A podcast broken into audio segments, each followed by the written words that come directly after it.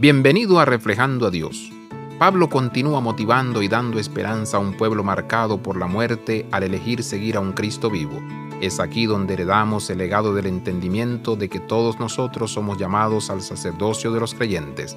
Cada uno de nosotros que estamos marcados para la muerte, tanto para pecar como en estos cuerpos, se convierte en un testimonio vivo de la vida que solo se puede encontrar en Jesús. Seguir a Cristo es un cambio de paradigma. Vivir es morir y morir es ganar. Los últimos son los primeros. Los que lloran son bendecidos.